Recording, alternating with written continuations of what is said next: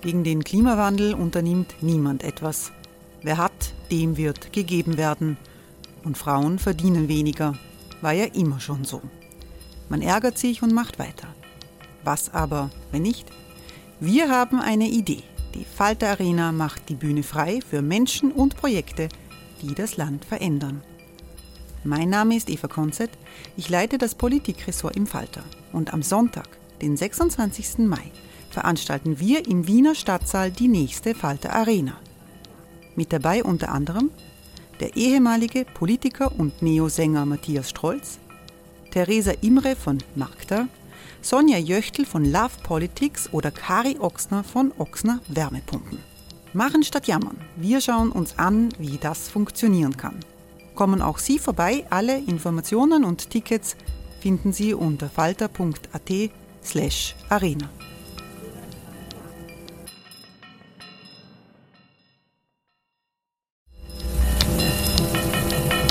Falter-Podcasts werden durch Werbung unterstützt. Das hilft bei der Finanzierung unseres journalistischen Angebots. Ryan Reynolds here from Mint Mobile. With the price of just about everything going up during inflation, we thought we'd bring our prices down. So to help us, we brought in a reverse auctioneer, which is apparently a thing. Mint Mobile unlimited premium wireless. Ready to get 30, 30, bit to get 30, bit to get 20, 20, 20, bit to get 20, 20, bit to get 15, 15, 15, 15 just 15 bucks a month. So, Give it a try at mintmobile.com/switch. slash $45 upfront for three months plus taxes and fees. Promo for new customers for limited time. Unlimited more than 40 gigabytes per month. Slows. Full terms at mintmobile.com.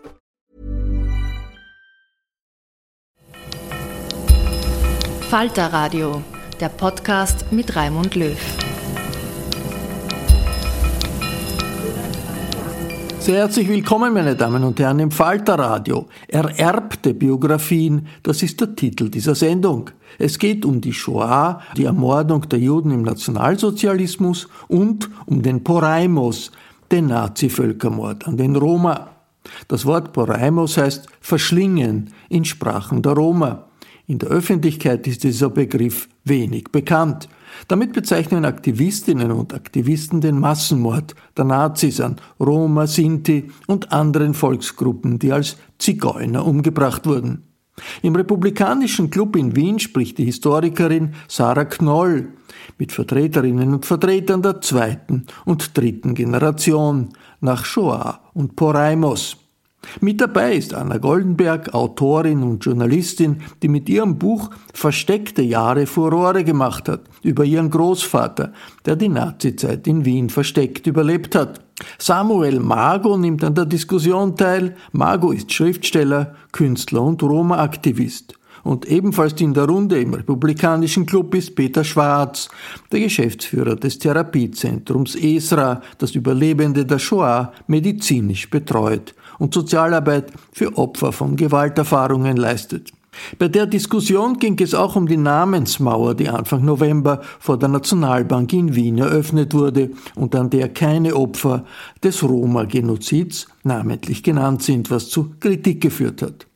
Die erste Frage der Moderatorin Sarah Knoll, wie die Erinnerung an den Holocaust und den Poraimos sich auf das Familienleben ausgewirkt hat, richtet sich an Anna Goldenberg. Wie in unserer Familie die Erinnerung an den, an den Genau. Holocaust ausgeschaut hat.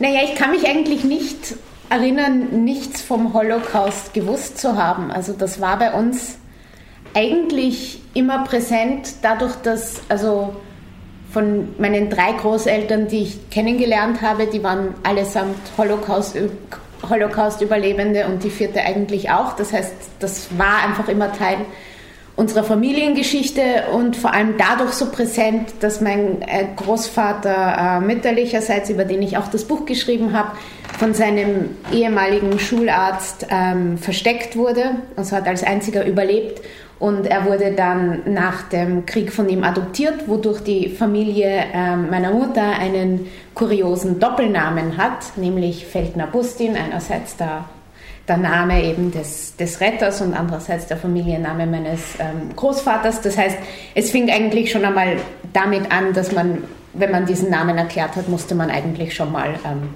über die Familiengeschichte reden. Ja, also somit war das eigentlich immer präsent, ähm, war aber eigentlich, solange ich ähm, in Wien aufgewachsen bin, irgendwie nicht etwas, über das ich so wahnsinnig viel gesprochen habe. Also es war doch etwas in der Schule, also ich war in einer österreichischen Schule, außer meiner Cousine und noch zweien gab es da keine jüdischen Kinder. Also war das nicht etwas, das groß diskutiert wurde, also wo auch irgendwie von zu Hause kam auch irgendwie so immer ein bisschen so, das muss man jetzt nicht irgendwie allen unter die Nase reiben. Es wurde jedes Jahr gefragt, warum ich kein Weihnachten feiere. Es gab sehr viel Mitleid. Ich habe immer gesagt, ja, wir kriegen auch zwischendurch mal Geschenke. Dann war irgendwie wieder der Gerechtigkeitssinn der Kinder ähm, hergestellt, aber so richtig in die Tiefe wollte da eigentlich eh niemand gehen. Und mich hat es dann eigentlich auch nur so halb interessiert. Und das Ganze hat sich eigentlich erst geändert, wie ich erst nach England und dann in die USA gegangen bin und ähm, mit dem Ziel, Journalistin zu werden, was mir auch gelungen ist, ähm, wo ich dann gemerkt habe, es gibt eben außerhalb von Österreich sehr wohl Interesse an dieser Familiengeschichte. Und ich dann auch gemerkt habe, wenn man in den Journalismus gehen will, ähm, empfiehlt es sich, irgendein Thema zu haben, wo man den anderen irgendwas ähm, voraus hat. Weil wenn man Anfang 20 ist und in den Journalismus geht, glaubt man dann gleich einmal, ja, also am nächsten Tag kriegt man das Ibiza-Video zugespielt. ähm, aber so funktioniert es halt nicht. Es interessiert sich einfach niemand für irgendwen, außer man hat eine Geschichte zu erzählen. Und in meinem Fall war das eben meine Familiengeschichte, über die ich auch dann erstmals äh, größere Reportagen geschrieben habe. Da war ich dann mit meiner Großmutter in Theresienstadt. Dann habe ich für den Falter über meinen Großvater geschrieben und so kam es dann auch zum Buchvertrag. Also ich bin da so ein bisschen reingerutscht. Also so wurde das dann mein Thema. Ähm, und ja, ich mag es aber eigentlich gerne. Dann, wie hat das bei euch ausgesehen in der Familie mit der Erinnerung? Ähm, also meine Familie kommt aus Budapest. Ich bin tatsächlich, ähm, es ist schwierig zu sagen, ob ich äh, zweite Generation in Österreich bin, weil eigentlich bin ich erste, ich bin nicht hier geboren. Ähm, also mein Papa hat zwar in Wien studiert, aber ähm, wir sind dann immer wieder, also erst dann immer wieder nach Budapest zurück und dann wieder nach Wien. Ähm, also ich komme ähm, aus einer ungarischen Roma-Familie, väterlicher und mütterlicherseits und mein mütterlicher Großvater ist ungarischer Jude. Und tatsächlich, ich beginne mit der, mit der jüdischen Geschichte, weil die kürzer ist, ganz einfach. Und da gab es im Prinzip kaum ein Narrativ. Also ähm, meine Ururgroßeltern ähm, Samuel Jelinek und Anna Stern ähm, wurden in Auschwitz ermordet. Ähm, und ich bin tatsächlich auch nach meinem Urgroßvater benannt, deswegen heiße ich Samuel. Also bei uns war es auch ziemlich allgegenwärtig. Ich kann mich auch nicht daran erinnern, nicht davon gewusst zu haben. Ich habe diesen Stempel sehr früh von meinen Eltern bekommen. Ähm, und quasi auch einen Erinnerungsstempel bekommen, was auch natürlich gut ist. Und ähm, über das Judentum wurde aber in der Familie ziemlich geschwiegen, vor allem aus dem Grund, weil mein Urgroßvater, der ähm, überlebt hat, als einer der wenigen aus der Familie, einfach darüber geschwiegen hat. Und meine Mutter mir auch eigentlich in meinen Teenagerjahren nicht wirklich erzählen konnte, in welchen Lagern denn ähm, unsere Vorfahren überhaupt waren. Und ich habe dann selber mit ähm, 18, 19 Jahren ähm, recherchiert bei Yad Vashem und herausgefunden, dass sie tatsächlich in Auschwitz ermordet wurden. Ähm, und ich habe dann auch erst durch dieses Dokument ähm, die jüdische Familie ein bisschen wiedergefunden und mit einem verschollenen Onkel Kontakt aufgenommen und auch über die Familie gesprochen. Ähm, die Geschichte der überlebenden Roma und Romja in der Familie war extrem präsent, ähm, vor allem weil ich in einer Familie aufgewachsen bin, die sehr stolz, fast schon patriotisch mit diesem Begriff Roma umgegangen ist. Ähm, ich tue mir damit ein bisschen schwer, weil ich finde, man kann nicht stolz darauf sein, wo man herkommt, sondern was man geleistet hat. Aber gut, ich stelle das mal dahin. Und ähm, meine Großeltern haben sehr viel darüber gesprochen, wie sie auch die Kriegsjahre überlebt haben, wobei man sagen muss, dass Roma und Romja speziell in Budapest eine privilegiertere Situation hatten während dem Zweiten Weltkrieg, weil ähm, sozusagen Roma und Romja ähm, zunächst vom Land deportiert wurden und die Deportationen eben vorwiegend außerhalb von der Hauptstadt begonnen haben. Und als es sozusagen nach Budapest schon gekommen wäre, da war der Krieg dann schon langsam zu Ende und so haben die meisten eigentlich überlebt, ähm, trotz Verfolgung natürlich.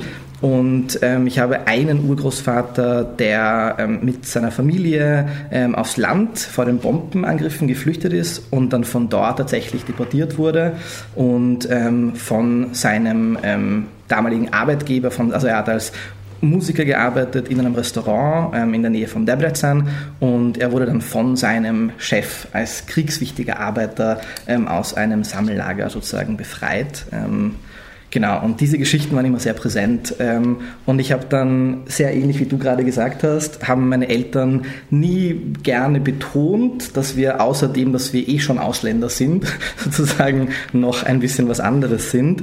Ähm, sie haben mir nicht verboten, darüber zu sprechen, dass wir Roma sind, aber es war jetzt nicht unbedingt das Lauteste, ähm, worüber wir gesprochen haben. Und ich habe mich dann mit 15 in der Schule, im Gymnasium geoutet, sagt man in diesem Kontext ähm, weil ähm, ein Mitschüler von mir das Z-Wort verwendet hat im, im, Sportunterricht und ich gesagt habe, hey, sag das bitte nicht, weil ich bin auch einer.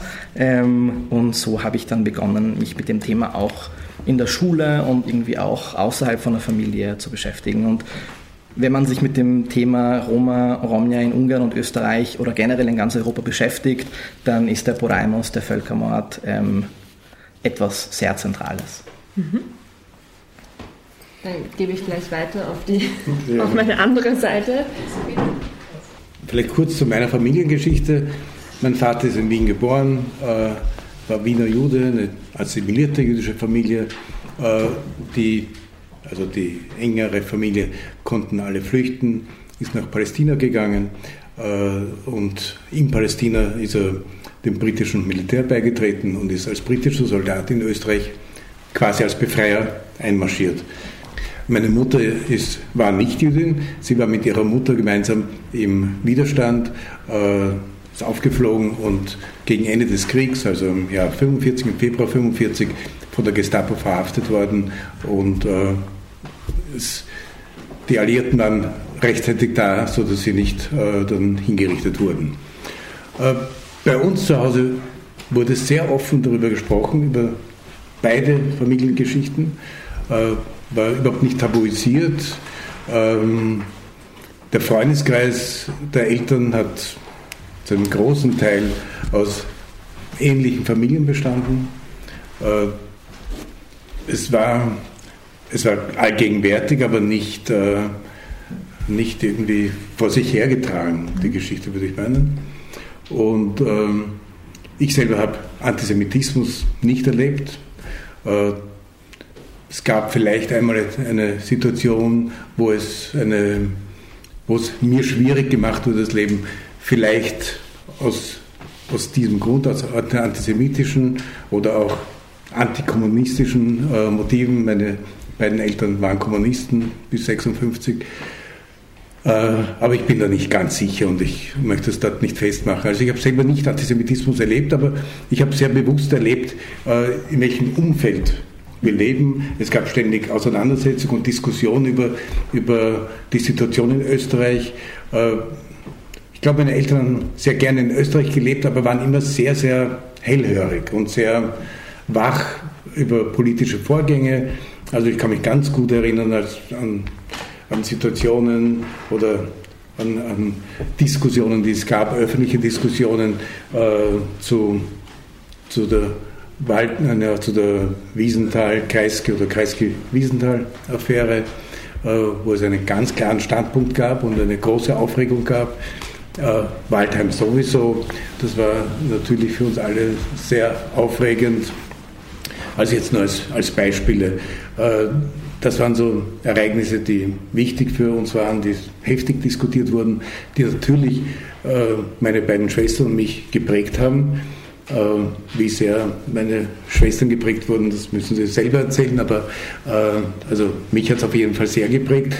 Und ich bin dann nicht zum Schreiben gekommen, äh, sondern ich habe meine Tätigkeit in Esra begonnen. Das ist, dass ich es damals 1996 bei ESRA begonnen habe. Das ist ein Zufall. Es ist sicher nicht ein Zufall, dass ich genau dort gelandet bin. Und für mich ist schon die Arbeit bei ESRA auch eine, äh, auch eine Auseinandersetzung mit meiner eigenen Geschichte und meiner Familiengeschichte. Und äh, ich habe es unlängst auch einmal gesagt, dass, also ich glaube nicht, dass ich äh, unter einem Trauma leide, wobei es das gibt in der zweiten und dritten Generation.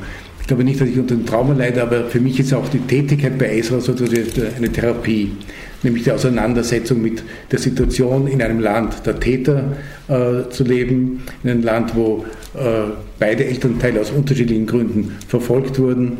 Äh, das hat natürlich sehr viel mit uns gemacht, sehr viel mit meinen Eltern gemacht äh, und es ist äh, insofern eine, eine positive Auseinandersetzung mit der Vergangenheit meiner Familie. Ja, danke schön für diese Einblicke in eure Familiengeschichten. Ich würde gerne nochmal nachhaken, weil jetzt schon auf mehreren Seiten betont worden ist, dass es sozusagen man in der Familie präsent war, aber nach außen ist nicht großartig getragen worden. Also man hat es nicht nach außen betont. Und meine Frage ist jetzt auch wieder an alle, ähm, warum? Also warum wurde das, ähm, war es gerade auch den Eltern teilweise wichtig, dass das nicht nach außen hin betont wird? Bei uns war es nicht so, dass es nicht nach außen getragen wurde. Wenn wir sind eine, eine wirklich nicht religiöse Familie, mhm. also man konnte uns nichts ansehen, aber ich hatte nicht das, das Gefühl, dass ein Geheimnis daraus gemacht wurde mhm. gegenüber der Umwelt. Mhm. Ähm, auch ganz im Gegenteil, insofern, dass man ganz klare Positionen artikuliert hat. Also mein Vater war ein begnadeter äh, Leserbriefschreiber. Also es gibt äh, etliche äh, Briefe im, im, Profil, die er geschrieben hat, unter seinem eigenen Namen, nicht wie man heute äh, nicht, äh, kein, nicht wie man heute sich äußert äh, unter irgendwelchen Alias-Namen, sondern unter seinem Namen und ist dazu gestanden. Äh, jeder, der es wissen konnte, hat wahrscheinlich gewusst, wer das jetzt ist, welcher Georg Schwarzer jetzt schreibt. Äh, also das war bei uns kein Geheimnis nach außen hin, nicht nach innen. Es wurde damit, glaube ich, relativ unverkrampft umgegangen. Mhm. Aber ich möchte doch trotzdem noch mal erwähnen, es war schon problematisch, hier zu leben und vor allem für meinen Vater, der zurückgekommen ist, der ja schon weg war, nochmal hierher zurückzukommen, war das schon äh, problematisch, weil man in einem Umfeld war, wo man gewusst hat, dass ja äh, es haben sich ja nicht alle im Mai 45 auf einmal gewandelt. Nicht? Das war ja, äh, und wir haben in einem Haus gewohnt, das, das hat äh, vor dem Krieg haben dort so gut wie nur Juden gelebt, das war im zweiten Bezirk in der Taborstraße. Während, während des Kriegs waren das natürlich arisierte Wohnungen, waren nur Nazis drinnen und nach dem Krieg waren nur Kommunisten drin und dann hat sich's gemischt äh, langsam. Und äh, wir wussten ganz genau, welche Wohnung von, äh, von einer äh, Nazi-Familie beansprucht werden konnte. Das war eine komplizierte rechtliche Situation. Die konnten eine arisierte Wohnung beanspruchen und wir, wir wussten das, das war ganz bewusst und auch damit äh, war es dann vielleicht nicht ganz so leicht, dieser Umgang und dieses äh, auch darauf gestoßen zu werden, mhm. dass dieses, äh, dieses nicht enden wollende Unrecht weiter bestanden mhm. hat. Also ich muss erstens mal sagen, dass ähm, vor allem in, in meiner Roma-Familie schon sehr selbstbewusst mit der Identität umgegangen wurde. Ähm, ich glaube, dass meine Vorfahren auch nicht wirklich eine Wahl hatten. Ähm, es gibt immer dieses Klischee oder auch Stereotyp, ähm, Roma haben Musik im Blut. Ähm, tatsächlich waren in meiner Familie die letzten 400 Jahre lang oder zumindest 200 laut ARIA-Nachweis Zigeunermusiker unter ganz großen Anführungszeichen. Ähm, und das war ein Beruf, den man ausüben konnte. Ähm, viele Berufe wurden Roma und Romja lange Zeit verwehrt. Und äh, mein Großvater hat zwar sehr viel geübt und sehr viel geprobt, aber er war auch ein sehr ähm, guter Musiker, der auch viel Geld verdient hat. Und, und mit diesem Job in dieser Branche konnte man gar nicht, nicht offen damit umgehen. Wenn man eine Musikeruniform getragen hat, dann war man ziemlich nach außen hin sichtbar was, was ich damit gemeint habe, war, dass, dass meine Eltern in Österreich, ähm, wenn sie gefragt wurden, es auf keinen Fall verneint hätten, aber mir jetzt nicht unbedingt ans Herz gelegt haben, das jetzt groß zu thematisieren, vor allem in der Schule. Natürlich auch deswegen, weil auch mein Vater ähm, sehr viel Antiziganismus in seiner Schulkarriere erfahren hat. Ähm, meine Mutter und ich, wir sind sehr weiß und ich glaube vor allem aus diesem Grund, ähm, weil man uns sozusagen die antiziganistischen Stereotype vielleicht nicht unbedingt ansieht, ähm, müssen wir erstmal darüber anfangen zu sprechen, wenn wir das überhaupt möchten. Ähm, das ist auf jeden Fall auch ein Privileg und ähm, ich habe das tatsächlich dann gemacht. Ich hätte es nicht machen müssen, sozusagen, aber es war mir sehr wichtig und ich bin auch überzeugt davon, es war mir wichtig, ähm, weil ich in einem Umfeld war, wo ich mich auch sicher gefühlt habe, weil ich ähm, auch in einer Schulklasse war, wo mich äh, viele Lehrkräfte sehr unterstützt haben, was viele Kollegen und Kolleginnen von mir im Aktivismus nicht sagen können. Also ich kenne sehr viele Outing-Stories, wo ähm, Roma und Romnia auch in Österreich auch noch in den letzten Jahren und Jahrzehnten sehr starke Diskriminierung auch von Lehrkräften erfahren haben. Ähm, das war bei mir nicht der Fall und auch meine Freunde und Freundinnen waren damit sehr cool. Ähm, und ich muss dazu sagen, der Grund, warum ich so selbstbewusst darüber sprechen konnte, war sicher, dass auch viele Leute in meiner Familie ähm, schon vor mir ähm, Roma-AktivistInnen waren. Ja? Also mein Vater hat in den 70er Jahren ähm, sehr viel Kontakt gehabt zu den äh, Leuten, die in Ungarn dann später die Delegation 71 ähm, in Oprington bei London beim ersten Welt-Roma-Kongress und auch später mit sehr vielen anderen ähm, Roma- und Romni-AkademikerInnen, die sozusagen auch sehr aktiv waren. Und auch mein Bruder hat sehr viel Roma-Aktivismus in Ungarn betrieben, mein Cousin, meine Cousine, also viele, viele Leute waren sozusagen schon aktiv. Da war es jetzt nicht so eine große Herausforderung, selbst auch ähm, aktiv zu werden ähm, im Bereich Menschenrechte oder auch Roma-Aktivismus. Hey, it's Ryan Reynolds, and I'm here with Keith, co star of my upcoming film, If, only in theaters, May 17th. Do you want to tell people the big news? All right, I'll do it. Sign up now and you'll get unlimited for $15 a month in six months of Paramount Plus Essential Plan on us. Mintmobile.com slash switch. Upfront payment of $45 equivalent to $15 per month. Unlimited over 40 gigabytes per month. Face lower speeds. Videos at 480p. Active Mint customers by 531.24 get six months of Paramount Plus Essential Plan. Auto renews after six months. Offer ends May 31st, 2024. Separate Paramount Plus registration required. Terms and conditions apply if rated PG. Also in unserer Familie gab es schon eigentlich ich glaube, ein, ein ganz tief sitzendes Misstrauen gegenüber der Mehrheitsgesellschaft, würde ich sagen. Also schon so immer diese latente Angst, ja, also wenn man es vermeiden kann, sagen wir ihnen besser nicht, dass wir Juden sind, weil man weiß ja nicht, was die, was die zu Hause reden.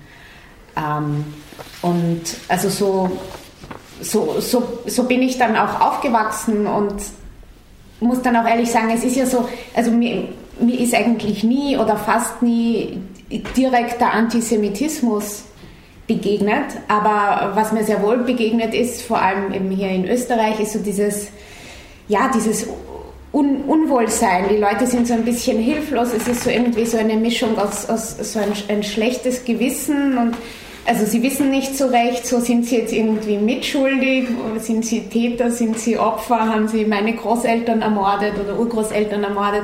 Also so dieses äh, Wissen nicht so recht, wie sie, wie sie damit umgehen sollen. Und das ist dann etwas, auf das ich dann, glaube ich, auch oft keine Lust hatte und womit ich es dann einfach gelassen habe.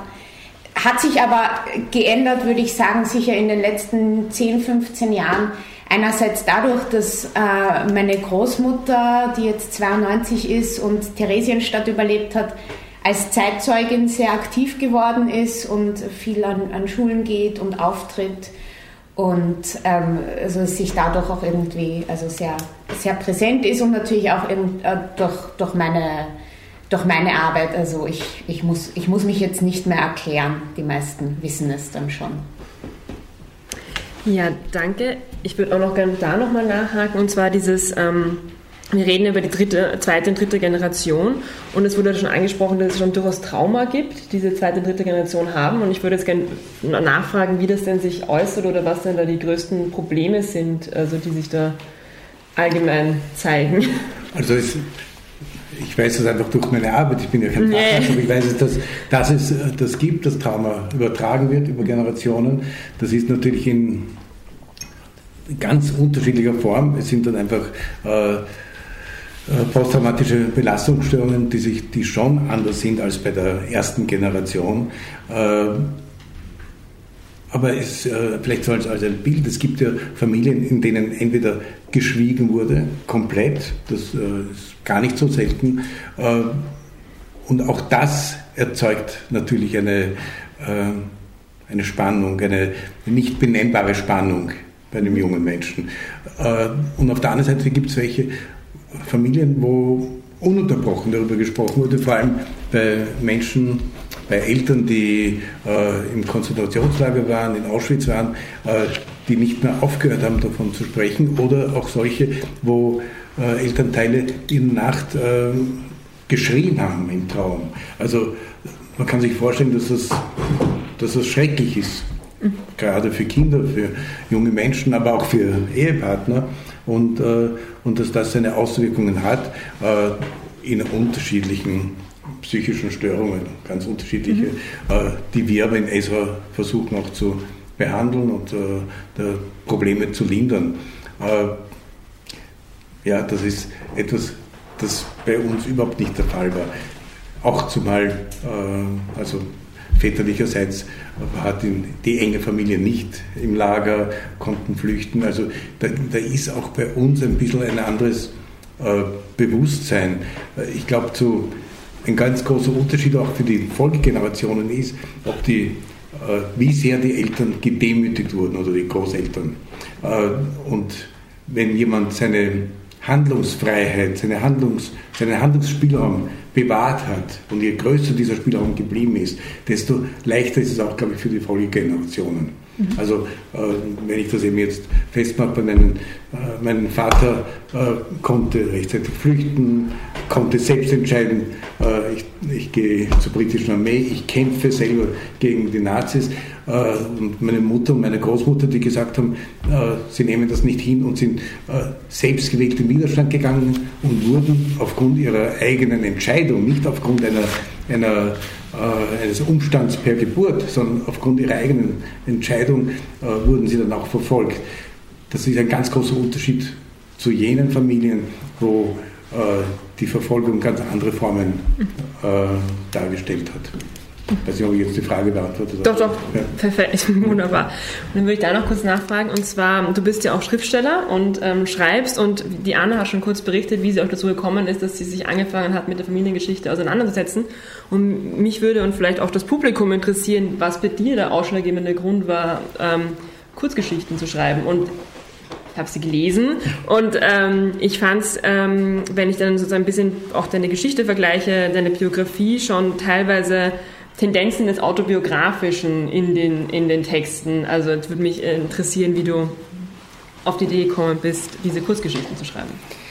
Ähm, tatsächlich ist mein Bruder, sagen, oder ist meine Generation, aber angefangen von, von meinem Bruder die erste Generation, die gesagt hat, wir wollen nicht mehr Musik machen, es reicht, damit verdient man mittlerweile kein Geld mehr. Früher war das cool, mittlerweile geht das nicht mehr.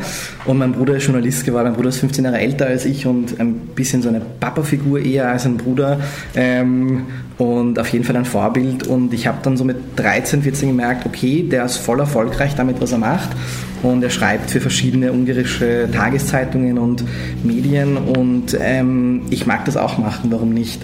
Und ich habe dann auch angefangen, ein bisschen anders zu schreiben, literarisch zu schreiben und habe dann 2015 den Exiljugend Literaturpreis gewonnen.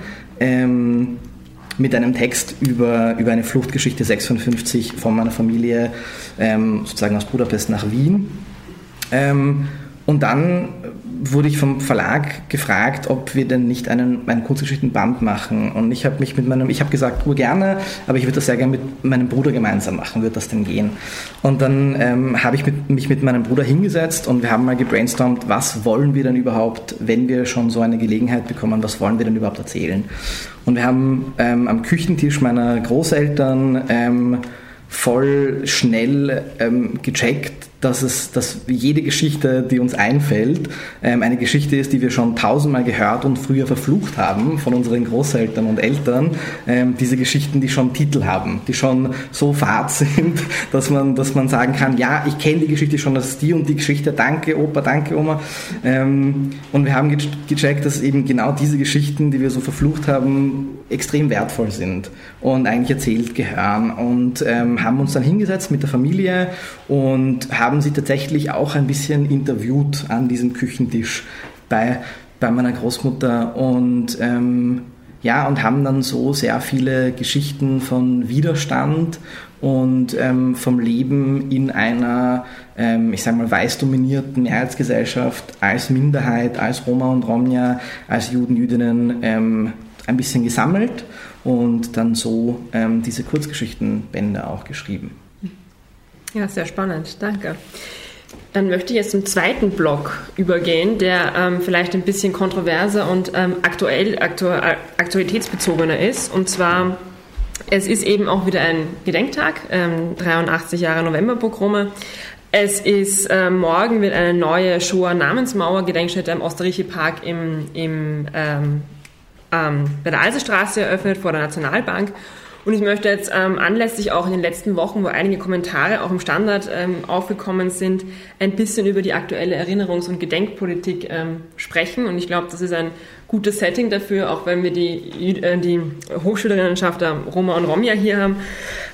Und zwar ähm, Doran, Rubin, Doran Rabinovic hat vor ein paar Wochen in einem Standard-Kommentar darauf aufmerksam gemacht, dass es immer noch kein, keine Gedenkstätte in der Innenstadt oder in Wien gibt, äh, die an die äh, ermordeten Roma und Romja und Sinti Sintise erinnert. Und heute war auch ein Kommentar von der Generalsekretärin des Nationalfonds Republik Österreich, ähm, dass es eh sozusagen einen Stein im Favoritner Barranca Park gibt. Und ähm, ich habe das ähm, beide Kommentare gelesen und ich fand es auch sehr ähm, spannend zu lesen. Und ich fand das, ähm, nachdem wir heute alle hier zusammengekommen sind zum Diskutieren, eine gute Gelegenheit, vielleicht auch darauf einzugehen. Und würde euch gerne fragen, war, wie es denn nach eurer Meinung hier am Podium um die aktuelle Diskussion um Gedenkstätten an ermordete Roma und Romja ähm, und auch an äh, Juden und Jüdinnen steht, was, so, was euer Stand, was eure Einschätzungen zur aktuellen Erinnerungspolitik sind. Ich kann, ich kann anfangen, weil diese Namensmauer, die regt mich furchtbar auf. ähm, In medias res würde ich sagen, dann haben wir doch eine spannende Diskussion. Ähm, die regt mich nämlich deshalb auf, ähm, weil es für die überhaupt keine Ausschreibung gab. Die war auf einmal und das war, nachdem ähm, auf die türkisblaue Koalition angelobt wurde, war auf einmal diese Namensmauer da und es hieß, jetzt gibt es ein Geld für die und jetzt, jetzt ähm, wird, die, ähm, wird die gebaut. Da hat dann die Caroline Edstadler ihre denkwürdige Rede gehalten, wo sie die, ähm, den, äh, die, die Ermordeten des Holocaust mit ihrem in einem Autounfall verstorbenen Großvater verglichen hat.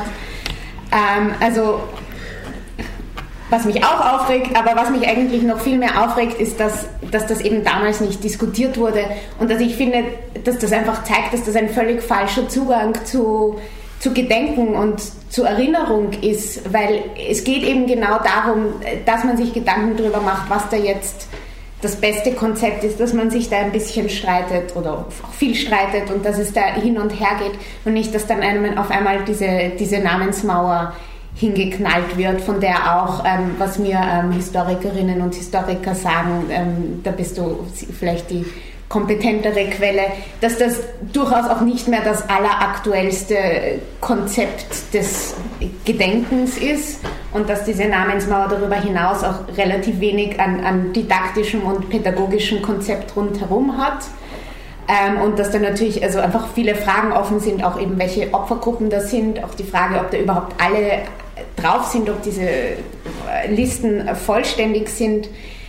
Ja, also mich, mich regt das auf, weil ich das Gefühl habe, das war ein äh, Feigenblatt der türkisblauen Koalition. Ich würde sagen, ich gehe, wer möchte weiterführen mit. Ich kann nur applaudieren, was soll ich sagen? Ja, voll. Ähm, ich, vielleicht noch ein ganz kurzes Addendum. Ähm, sogar die Baufirma, die damit beauftragt wurde, hat eine Nazi-Vergangenheit, die nicht aufgearbeitet wurde. Das noch vielleicht ganz kurz ergänzt, um das noch zu verschönern. Welche ähm, Firma? Ich Mörtinger. Mörtinger, genau. Ja. War heute der Artikel im Standard. Ja, genau. Ähm, ja, also ganz spannend von vorn bis hinten. Äh, ich bin, ich muss ganz ehrlich sagen, ich bin sehr enttäuscht. Ich bin auch sehr enttäuscht vom Nationalfonds generell über diese Reaktion.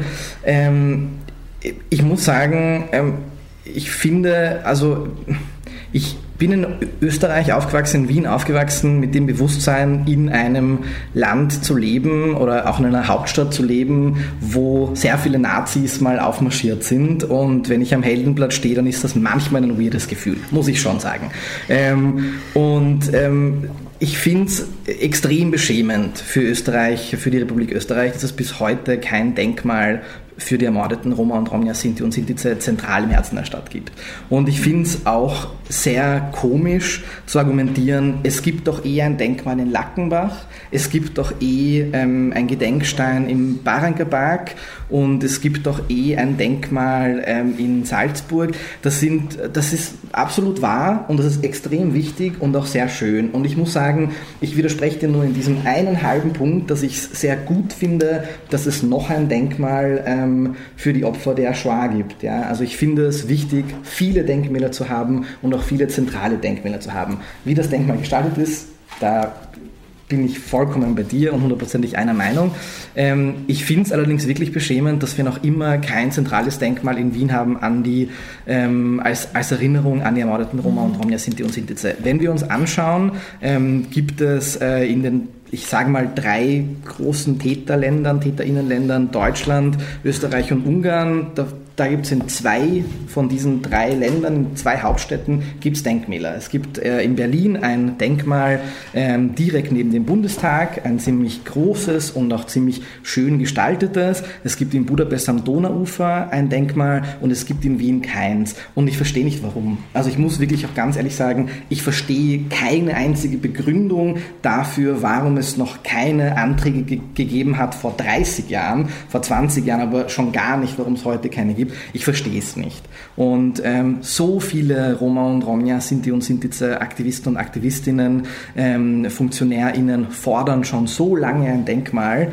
Ähm, und warum ähm, es dann Standardkommentare geben muss, wo sich nicht einmal der Roma, sondern Juden, Jüdinnen ähm, da gegenseitig das Wort zuwerfen, verstehe ich nicht. Ja? Also ich, ich verstehe nicht, warum ähm, die zweite und dritte Generation von ähm, einem Täterland ein, ein, Denkmal fordern muss, wenn der Großteil der Holocaust-Überlebenden, der Poraimus-Überlebenden gar nicht mehr lebt ja? und wahrscheinlich diesen ersten äh, Stein von diesem Denkmal gar nicht mehr miterleben wird.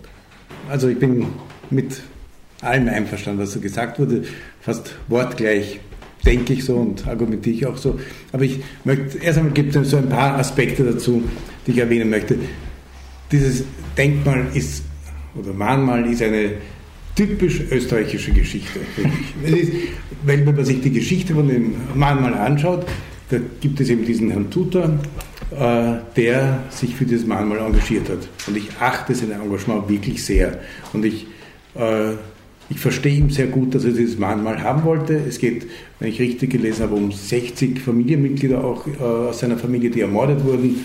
Ich verstehe dieses Bedürfnis, dass man Familienmitglieder dann zeigen möchte und nicht in Vergessenheit geraten lassen möchte. Also den Herrn Tutter mache ich überhaupt keinen Vorwurf. Aber den, der Herr Tutter ist, ich glaube, ungefähr 20 Jahre jedes Jahr nach Wien gekommen und ist bei offiziellen Stellen, hat er sich Termine gemacht und wollte dieses Denkmal machen. 20 Jahre hat man ihn im Kreis geschickt. 20 Jahre hat man ihn vertröstet und, wenn ich richtig informiert bin, gesagt, ja, reden wir nächstes Jahr weiter drüber. Dann hat äh, Kurz mit Strache eine Regierung gebildet und äh, der Herr Tutter ist wieder gekommen. Ich mache es irgendwie so kurz und ist ein bisschen so meine Interpretation und Fantasie. Der Herr Tutter ist gekommen und Natürlich hat der Herr Kurz auch dieses Feigenblatt äh, willkommen aufgegriffen. Natürlich hat es, sie mussten ja etwas tun, um zu zeigen, dass sie nicht ganz so böse sind, auch wenn sie mit einer, einer Partei koalieren, die äh, eine schreckliche Vergangenheit hat und die Gegenwart ja auch nicht ganz, äh, ganz makellos war. Also äh, verstehe ich politisch diesen Ansatz sehr gut. Jetzt haben wir dieses Mahnmal gemacht. Ich bin ganz deiner Meinung, ohne Ausschreibung, kein, kein Hintergedanke, kein Konzept dazu. Man hat einfach den Herrn Tutor machen lassen, so sehe ich das, und äh, hat sich dazu nicht weiter äh, Gedanken gemacht. Und ganz richtig, wie du sagst, es hat keine Diskussion vorher gegeben, keine Auseinandersetzung damit, äh, dass, wie man das vielleicht besser machen kann. Und einen ganz großen Vorwurf mache ich auch äh, den Verantwortlichen, dass man durch dieses nicht alle Opfergruppen zu inkludieren, schafft man Hierarchie unter den Opfergruppen. Und ich halte das für einen ganz schweren Fehler. Das ist also eine ganze Geschichte von vertanen Chancen. Und äh, das, ja, das finde ich fast unerträglich. Ich gehe auch morgen dorthin, weil ich schon das Engagement von Herrn Tutor achte. Ich gedenke äh, aller Menschen, die dort äh, aufscheinen und die, äh, also Menschen, die aus Österreich kamen, Österreicher, Österreicher die ermordet wurden. Ähm, aber ich, es gibt eine ganz große Lücke, die man hätte schließen müssen von Anfang an und im Konzept dieses Denkmals. Apropos Lücke darf ich vielleicht hinzufügen, wenn jemand als Feigenblick, Feigenblatt ein, ein, gutes Projekt machen will. Wir haben auch kein Holocaust-Museum und das Haus der Geschichte ist sehr bemüht, aber das könnte auch ein bisschen mehr Platz vertragen. Also ich glaube, da ist sehr viel Lücke in diesem Land. Ja, also ich kann, kann das als Historikerin nur bestätigen. Also wir haben, wir haben Bedarf und Platz für äh, Projekte. Darf ich noch etwas sagen? Äh, dir möchte ich widersprechen. Ich glaube nicht, dass, es, äh, dass man unendlich viele Denkmäler bräuchte, weil ich glaube, dass die Auseinandersetzung mit der Vergangenheit und den Bezug herzustellen zur Gegenwart und auch wie wir die Zukunft gestalten, das hängt überhaupt nicht von der Anzahl der Denkmäler ab.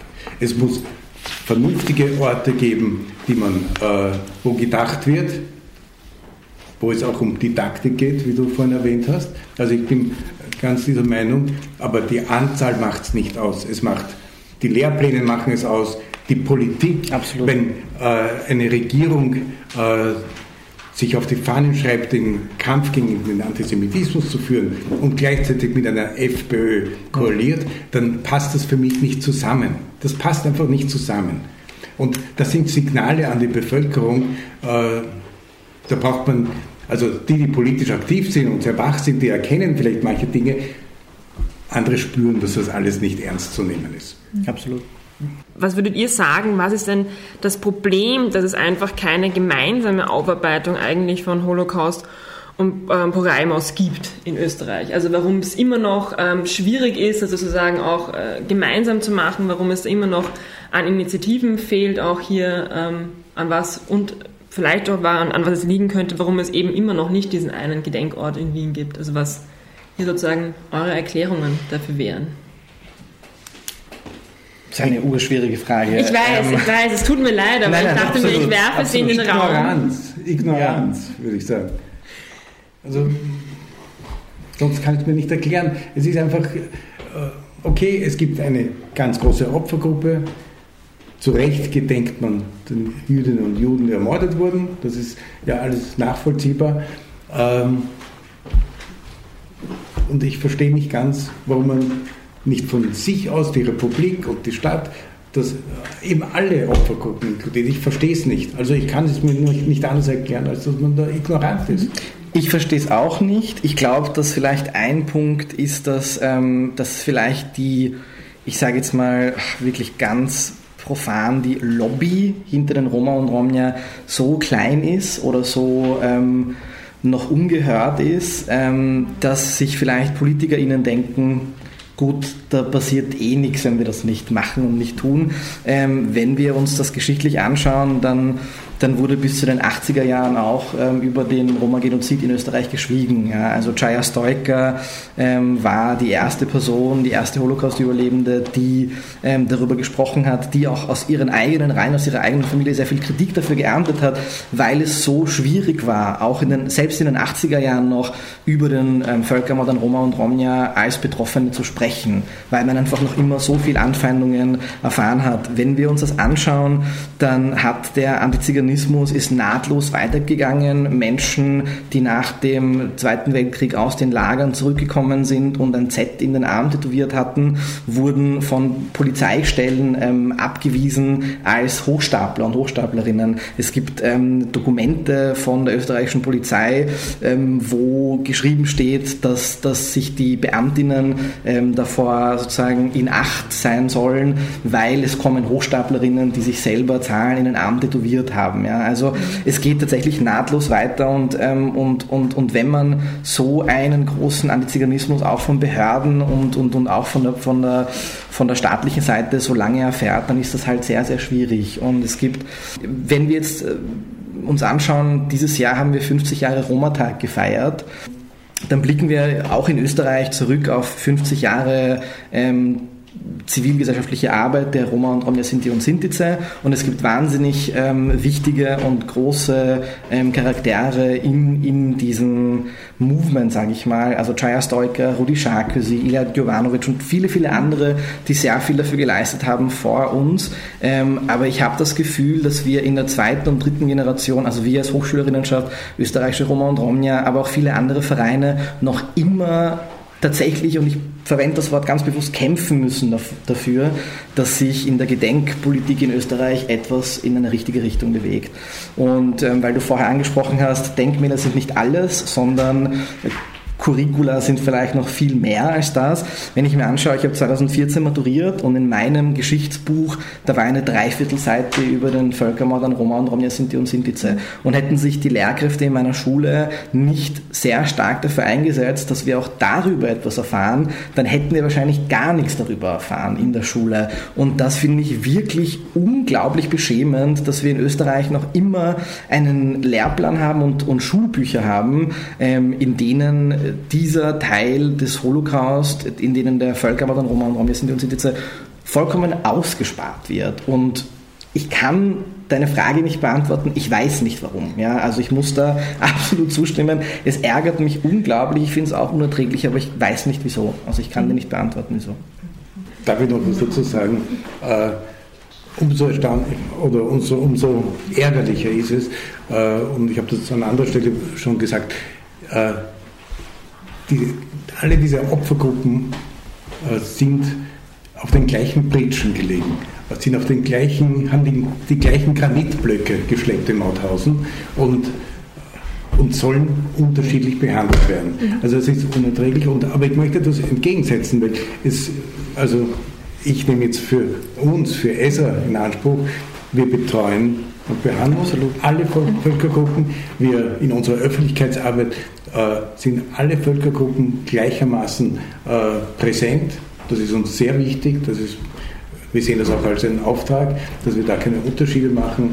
Und äh, ja, und ich sage das mit ein bisschen Stolz. Ich meine, eigentlich braucht man nicht stolz drauf sein, weil das ist eigentlich eine Selbstverständlichkeit, dass man so agiert. Aber hier in Österreich ist es äh, unverständlich, warum zum Beispiel, und das ist jetzt eine andere Opfergruppe, warum die äh, Überlebenden äh, des Spiegelgrunds zum ersten Mal in Esra als tatsächlich als Opfer wahrgenommen wurden, warum zum ersten Mal äh, Esra in, in Kärnten die Kärntner Slowenen äh, betreut haben und auch in dieser Form als Opfergruppen anerkannt hat.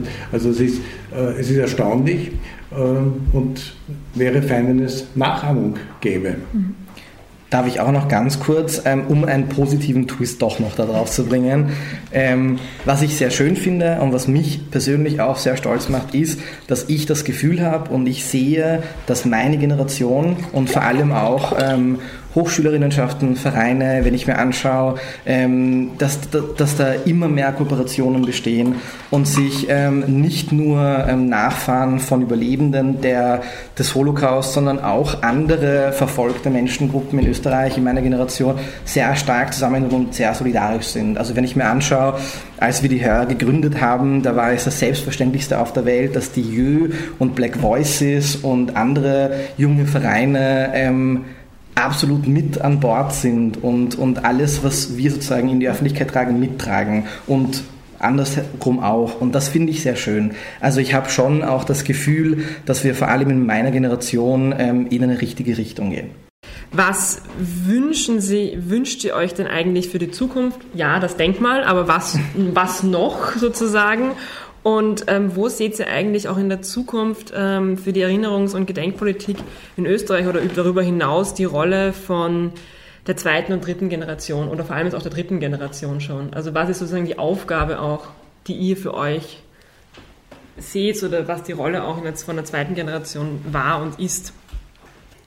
Ich glaube, wir sind wichtig oder ich hoffe, wir sind wichtig. Ähm, denn äh, du hast es, glaube ich, eingangs angesprochen, es wird ähm, sehr bald keine Zeitzeuginnen und Zeitzeugen mehr geben, die zwar unter Anführungszeichen nur ein Element sind im Unterricht, aber ein wichtiges Element, weil sie, weil sie diesen empathischen Zugang möglich machen und Gefühle und einfach weil wir Menschen sind und auf Geschichten von anderen Menschen gut reagieren und uns da reinversetzen können.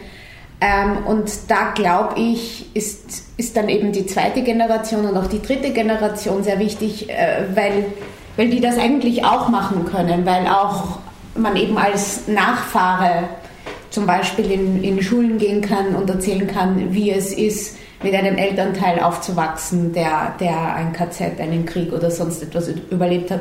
Oder ähm, mit, eben mit Großeltern aufzuwachsen und über, über das Trauma zu reden und dadurch dann auch ähm, Jugendliche zu motivieren, ähm, über die eigene Familiengeschichte nachzudenken, ähm, von der ich glaube, dass die eigentlich ein sehr guter Zugang ist, um ähm, Geschichte zu begreifen, weil sie einfach in, in jeder Familiengeschichte einfach ja, die Geschichte, die Politik, die Kultur alles widerspiegelt und das, das auseinanderzudröseln ist, glaube ich, ähm, was sehr äh, Sinnbringendes. Ich habe selber gemacht, ich kann es nur empfehlen. Erinnern.at, ähm, die ähm, Zeitzeuginnen-Besuche an Schulen organisieren, ähm, jetzt zumindest teilweise darauf umsatteln, die zweite Generation ähm, auszubilden, dass die an Schulen gehen. Ähm, ich finde, es ist längst an der Zeit, dass man jetzt äh, auch die dritte Generation äh, an Bord holt, weil auch da tickt, tickt die Uhr, weil noch leben einige unserer Großeltern, aber die werden auch nicht alle 120, auch wenn wir es uns wünschen. Ähm, das gibt es in den USA zum Beispiel schon lange. Also ich war ähm, 2012 bis 2015 in New York und da habe ich an so Workshops teilgenommen, wo, man, ähm, äh, wo mir beigebracht wurde, wie ich an Schulen gehe und dort ähm, Schülerinnen und Schülern ähm, über meine Großeltern erzähle. Erzähl, um, Full Disclosure, ich bin dann nie in Schulen gegangen, aber es, es war ein, ein guter Workshop und das ist ein ganz cooles Programm. Ich wünsche mir drei Sachen, wenn ich von heute schon mir was wünschen darf. Ähm, eine Sache ist ähm, der 2. August, der internationale Roma-Holocaust-Gedenktag, ähm, wurde 2015, 2015 bitte, ja, also pff, ähm, vom EU-Parlament und vom Europarat als internationaler Gedenktag anerkannt und von Österreich bis heute nicht ratifiziert. Wir hatten ähm, heuer am 2. August hat die Hör ähm, eine Gedenkveranstaltung organisiert, wo doch einige Politiker und Politikerinnen ähm, auf der Bühne bekundet haben, dass ähm, Österreich dem nachkommen wird. Hoffentlich passiert das bald. Das ist mal ähm, etwas, was ich mir wünschen würde, dass der 2. August in Österreich als ähm, Roma-Holocaust-Gedenktag anerkannt wird. Eine zweite Sache, ähm, über die wir schon viel gesprochen haben, ist das Denkmal, klarerweise. Ich glaube, dazu haben wir schon sehr viel gesagt. Ich wünsche mir ein zentrales ähm, Denkmal an die Opfer ähm, des Roma-Genozids in Wien. Spezielle Platzwünsche? Spezielle Platzwünsche? Stephansplatz. Stephansplatz, Rathausplatz, sowas wird oder? Ähm, also tatsächlich, was ich sehr spannend finde, es gibt ja aktuell sehr viel Diskussion über den Karl ähm, Lueger Platz und die Karl Lueger Statue. Hm, ich finde es sehr interessant, darüber nachzudenken, vielleicht diesen Platz umzuwidmen und tatsächlich auch einen Teil davon für ein Denkmal ähm, mal sich so zu überlegen und zu planen. Aber das ist jetzt auch nochmal eine kleiner Vorschlag hier am Rande. Ähm, und mein dritter Wunsch, und das ist sowohl ein Wunsch an die ähm, ich sage mal, dritte Generation Mehrheitsbevölkerung und dritte Generation ähm, sozusagen Nachfahren von Überlebenden und Holocaust-Opfern.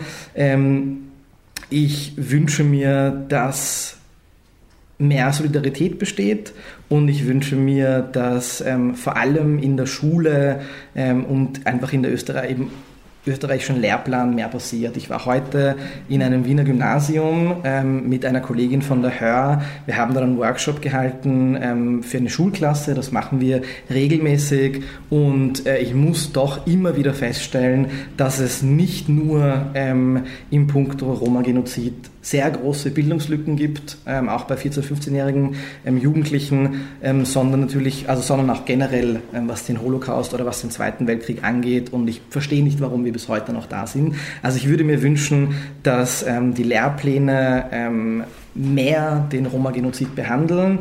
Und ähm, ich mag da ein bisschen anschließen. Ähm, ich habe das Gefühl, dass wir ähm, als dritte Generation tatsächlich auch ähm, die Erinnerung an unsere Vorfahren ähm, sozusagen weitertragen müssen und in welcher Form auch immer ähm, darüber sprechen müssen und ja, und das in die Öffentlichkeit tragen müssen.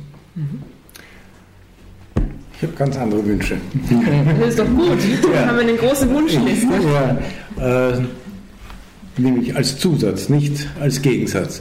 Äh, bin mit allem einverstanden, was da gesagt wurde. Aber ich glaube, dass es ganz wichtig ist, dass man Gedenken äh, nicht nur als etwas Rückwärtsgewandtes versteht. Mhm. Ich glaube, Gedenken ist ganz wichtig, äh, dass man vor allem jungen Menschen beibringt, dass, man, dass es etwas mit der Gegenwart zu tun hat, dass es einen den Blick schärfen soll auf aktuelle Vorgänge äh, und auch natürlich auf die Zukunft. Äh, ich glaube, es ist ganz wichtig, dass man äh, versteht, äh, zu erkennen, dass man es lernt zu erkennen, wo politische Entwicklungen in eine gefährliche Richtung gehen. Das ist ganz, ganz wichtig. Also es ist nicht nur dieser Blick nach hinten und dass man äh, auch, äh, auch wenn es heute äh, entsetzliche Situationen gibt und Menschen auf der Flucht sind, aus ganz anderen Gründen und die will und kann man nicht vergleichen. Aber trotzdem, wenn ich dann heute sehe, flüchtende Menschen, wo man diskutiert, ob man Schiff einlaufen lässt im Hafen oder nicht. Und dann sehe ich irgendwann eine äh, Dokumentation über die St. Louis, ich weiß nicht, wer das kennt, mhm. diese Geschichte, äh, ein Schiff, das mit äh, jüdischen Flüchtlingen nach Amerika, zuerst nach Kuba, dann nach Amerika und zum Schluss zurück in, nach Europa und aufgezählt wurde auf unterschiedliche Länder, die von Nazis besetzt waren. Äh, ich glaube, alle vier Länder, wo sie aufgezählt wurden, die Flüchtlinge. Wenn ich mir das anschaue, dann denke ich mir, oder frage ich mich, was hat man gelernt? Was hat man gelernt? Äh, und wie gesagt, ich möchte nicht vergleichen. Die, den Holocaust, das ist etwas, äh, das kann man von der, von der, von der Perfektionierung, wie es äh, die Nazis machen, kann man nicht vergleichen. Aber wir sehen heute leidende Menschen, wir sehen Kinder, die, äh, also wir kennen auch Kinder, die haben miterlebt, wie äh, die Mutter vergewaltigt wurde, wo der Vater erschossen wurde, tschetschenische Flüchtlinge, äh, denen man heute helfen muss. Und da wird darüber diskutiert überhaupt. Da wird diskutiert, ob man ein paar hundert noch aufnehmen kann oder nicht. Also das finde ich so unerträglich und ich glaube, dass das in diesem Zusammenhang äh, wirklich angemerkt werden muss. Hat nichts damit zu tun, dass man auch natürlich und vorwiegend gedenken muss all dieser Menschen, die umgebracht wurden während der NS-Zeit. Mhm. Sie hörten Peter Schwarz zum Schluss einer Diskussion über ererbte Biografien von Angehörigen der zweiten und der dritten Generation aus Familien von Holocaust-Opfern und Opfern des Roma-Genozids. Mit dabei waren noch Anna Goldenberg und Samuel Mago. Die Diskussionsleitung hatte Sarah Knoll. Die Diskussion im Republikanischen Club fand am 8.11.2021 statt. Für die Zusammenarbeit bedanke ich mich sehr herzlich. Ich verabschiede mich von allen, die uns auf UKW hören.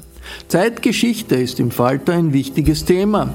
Wenn Sie noch kein Abonnement des Falter haben, dann können Sie ein solches ganz einfach bestellen. Auch Geschenksabos kann man bestellen. Alle Informationen finden Sie im Internet unter der Adresse abo.falter.at. Ursula Winterauer hat die Signation gestaltet, Philipp Dietrich betreut die Audiotechnik im Falter. Ich verabschiede mich bis zur nächsten Folge.